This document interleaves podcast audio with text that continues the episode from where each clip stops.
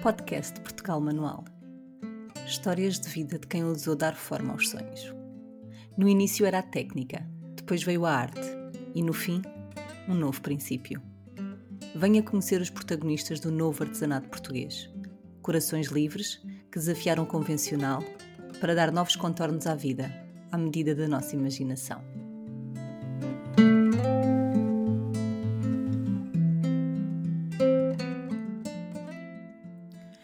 Bem-vindos e bem-vindas a mais um episódio do nosso podcast. Este tem o apoio da UAU, Quarteirão Cultural em Vila Nova de Gaia. A escovaria Belmonte tem uma rica herança que se estende por mais de nove décadas. É uma verdadeira joia do fabrico manual de escovas. Desde as suas humildes raízes como produtora de vassouras e escovas industriais, até se tornar um símbolo de excelência artesanal em Portugal, a história desta empresa é um testemunho de paixão, dedicação e amor à arte da escovaria. Fundada por António da Silva em 1927, a empresa traçou um caminho único, preservando tradições enquanto abraça inovação e desafios. A cada geração, o legado fortaleceu-se, culminando na liderança criativa de Sérgio Rodrigues, que, com visão e paixão, guia a empresa por um futuro promissor. A Escovaria de Belmonte é mais do que uma empresa, é uma celebração contínua da maestria artesanal e da determinação em preservar a autenticidade num mundo em constante evolução. Sérgio, obrigada por estares aqui. Obrigado, eu. Há muito tempo que sigo o teu trabalho e estava super curiosa de falar contigo. Aliás, eu acho que andava atrás de ti há um tempo. Às vezes sou um bocadinho stalker, desculpa.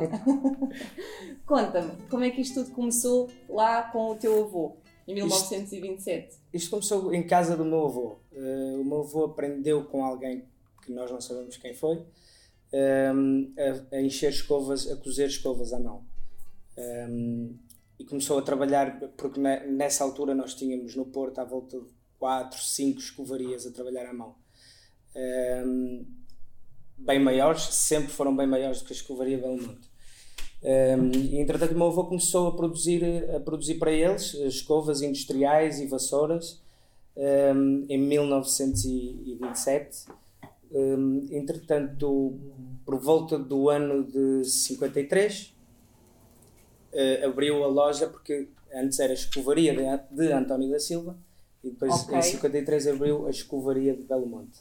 Porque foi para essa rua. Exatamente, exatamente, sim. Não sim. é o nome de família. Não é o nome, não tem nada a ver, é mesmo com, tem a ver com a rua. Uh, nós dizemos que, que, existimos desde 27 porque a IARTE na família certo. existe desde 1927, altura. exatamente. Eh, a partir daí foi o, o, nosso trabalho principalmente, e ainda hoje grande parte do trabalho é industrial. Nós fazemos, trabalhamos muito com a indústria têxtil, com a indústria alimentar, um, ehm, reenchemos escovas, portanto já há muitos anos que nós reciclamos eh, escovas um, ehm, e, e, e, essa parte sempre foi grande, grande parte do Explica-me só, para quem está a ouvir, acho que tem a mesma dúvida que eu, quando tu dizes que trabalham com a indústria, com essa parte da indústria têxtil, é exatamente o quê? São escovas para máquinas. Ah, ok. As, as, as, máquinas da indústria têxtil ou da indústria alimentar, por exemplo, para lavar os queijos. Um, usam, usam bastante escovas. E um, as escovas são compradas lá fora. Uhum. Nós não uhum. temos aqui ninguém que as produza, uh, portanto, que produza o miolo da escova.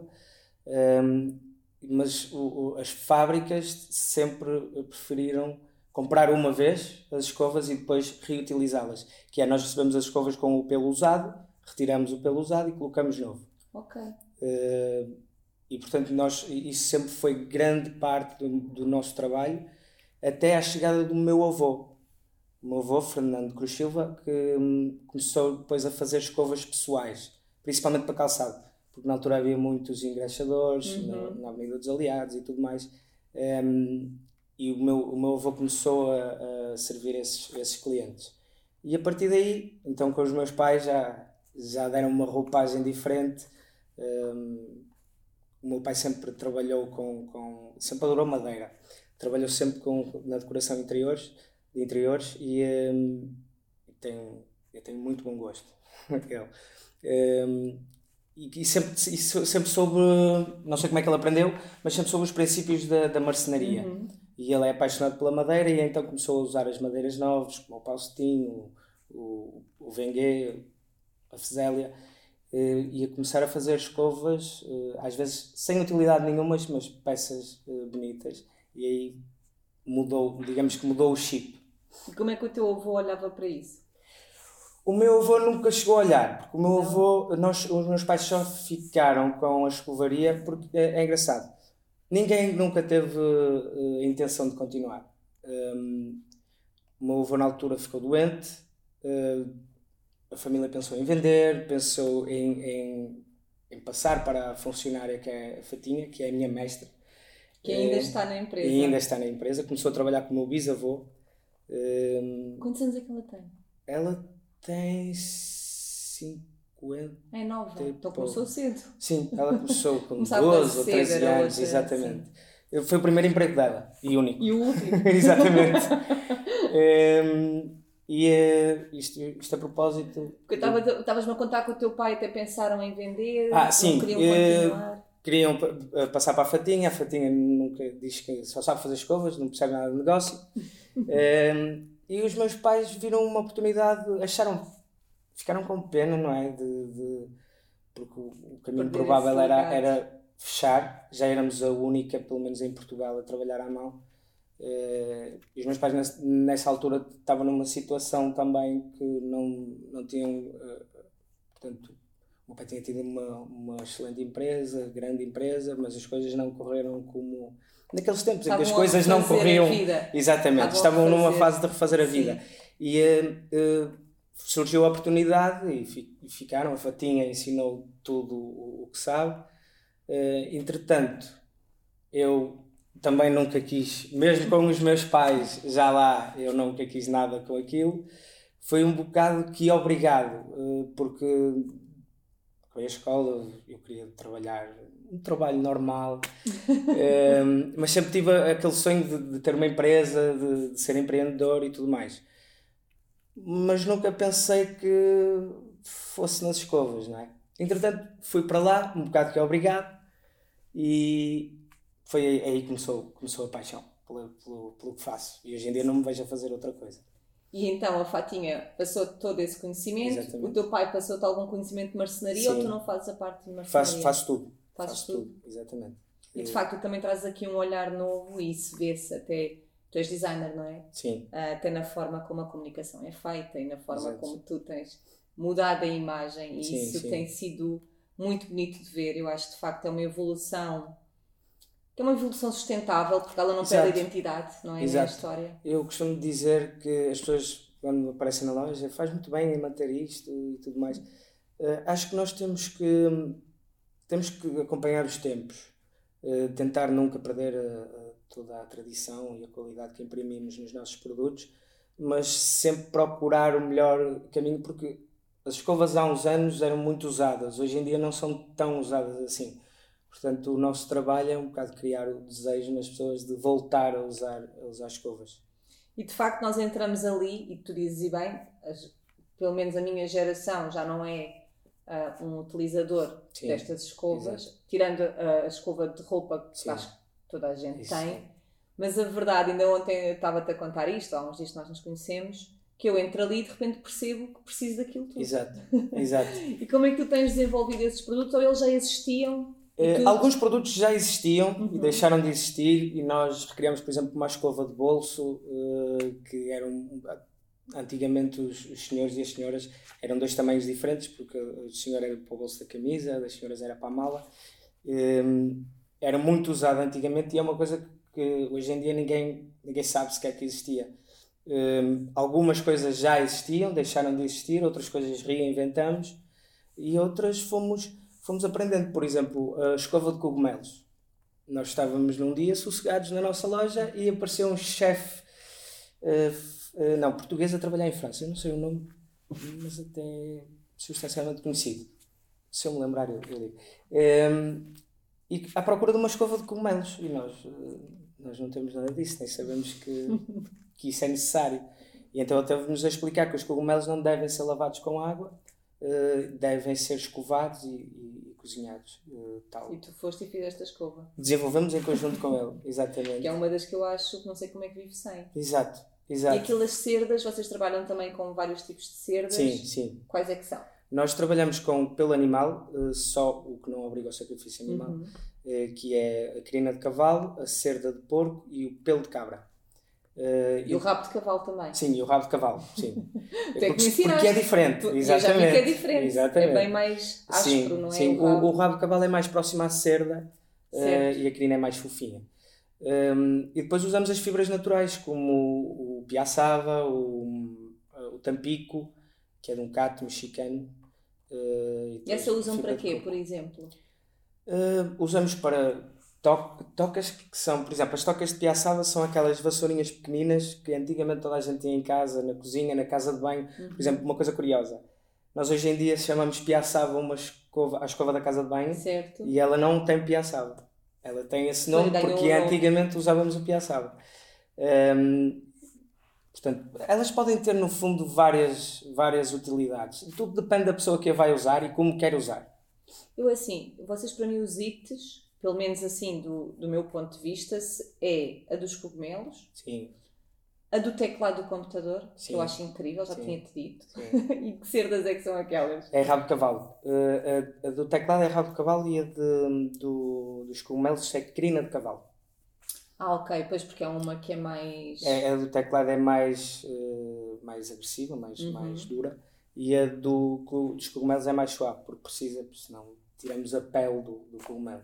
E tu sentes que há pessoas que compram as escovas só por objeto de decoração, é porque há umas que são tão lindas. Sim, eh, eu, aliás, curiosamente, foi, foi ontem ou ontem, ontem, recebi um cliente que já é cliente nosso e tinha comprado uma escova 1927 de roupa, que é aquela coleção com a madeira amarela uhum. e, e, castanha. Um, e, eh, e, ele disse-me que já comprou há coisa de 5 anos, uh, pelo de cabra, que é a mais cara dessa coleção e que nunca usou nem vai usar, só está lá como peça decorativa.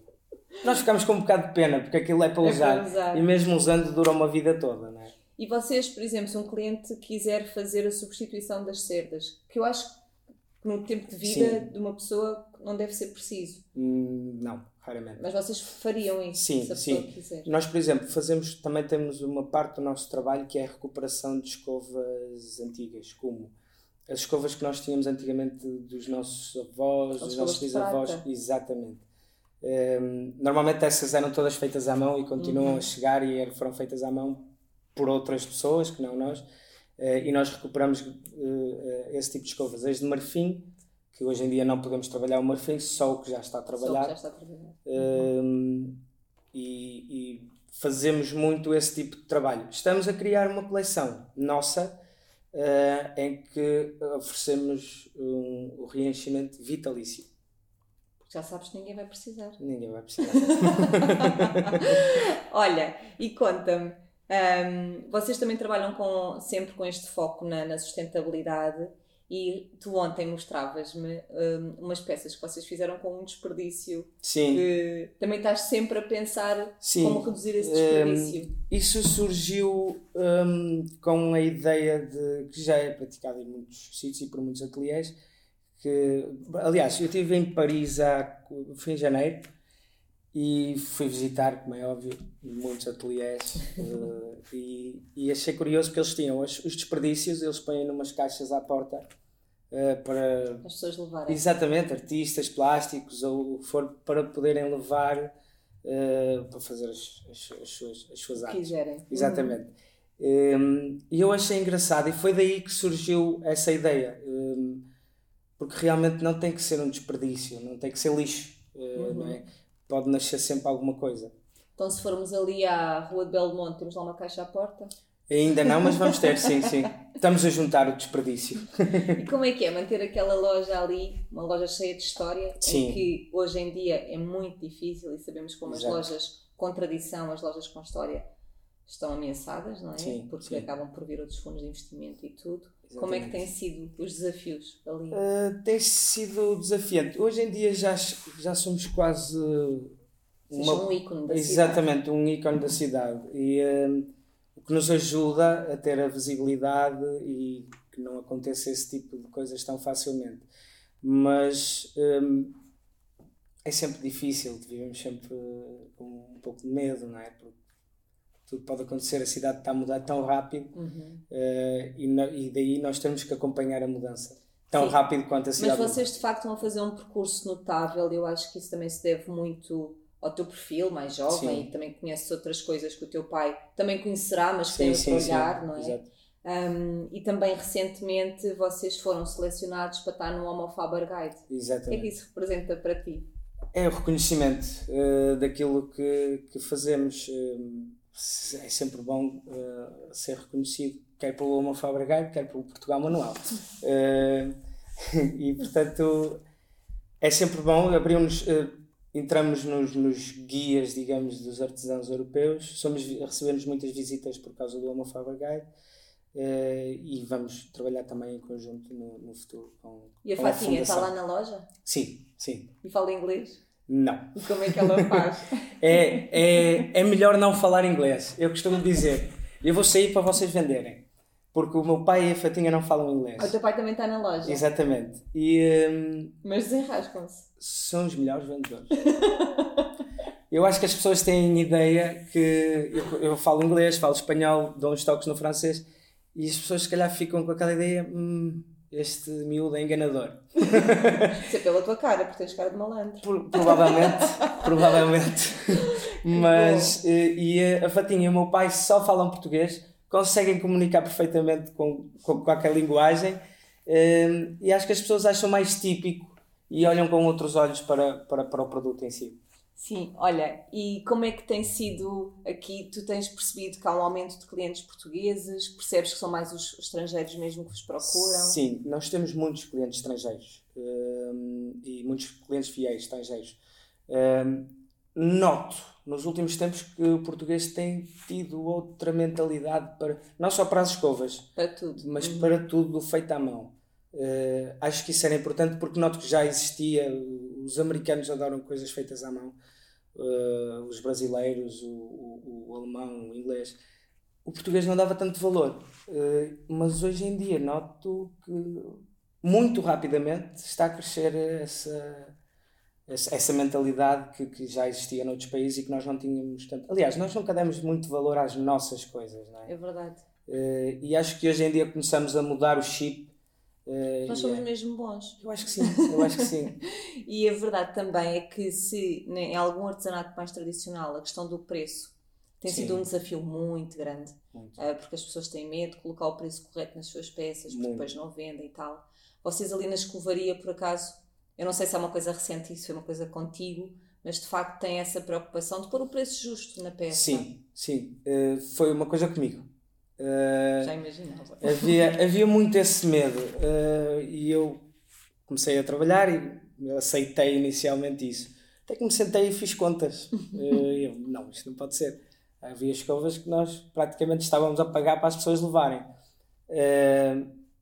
acho que é uma questão de justiça, não é? Claro. Quer dizer, eu não posso querer uma escova feita à mão, com cerdas 100% naturais, naturais sim, e, e madeiras novas o preço em que compro uma escova num, numa grande superfície, não é? Um, acho que tem que ser. Tem que Estamos a falar e também eu... da ancestralidade da família. Exatamente. A pessoa leva a história daquela família. Exatamente. E é uma coisa curiosa. Por exemplo, um, uma vez uh, fomos, fomos, nós fomos entrevistados pela Forbes uh, e a senhora, a, a senhora a jornalista disse: Ah, vocês aqui fazem as escovas e ali dão as escovas. E nós damos, não, nós vendemos. Uh, frase típica, e eles, não, mas isto é dado, para, para o vosso trabalho, isto é dado. E, e realmente era. Uh, portanto, nós, eu acho que tem que ser, tem que ser. E o preço acaba por funcionar um bocado como marketing.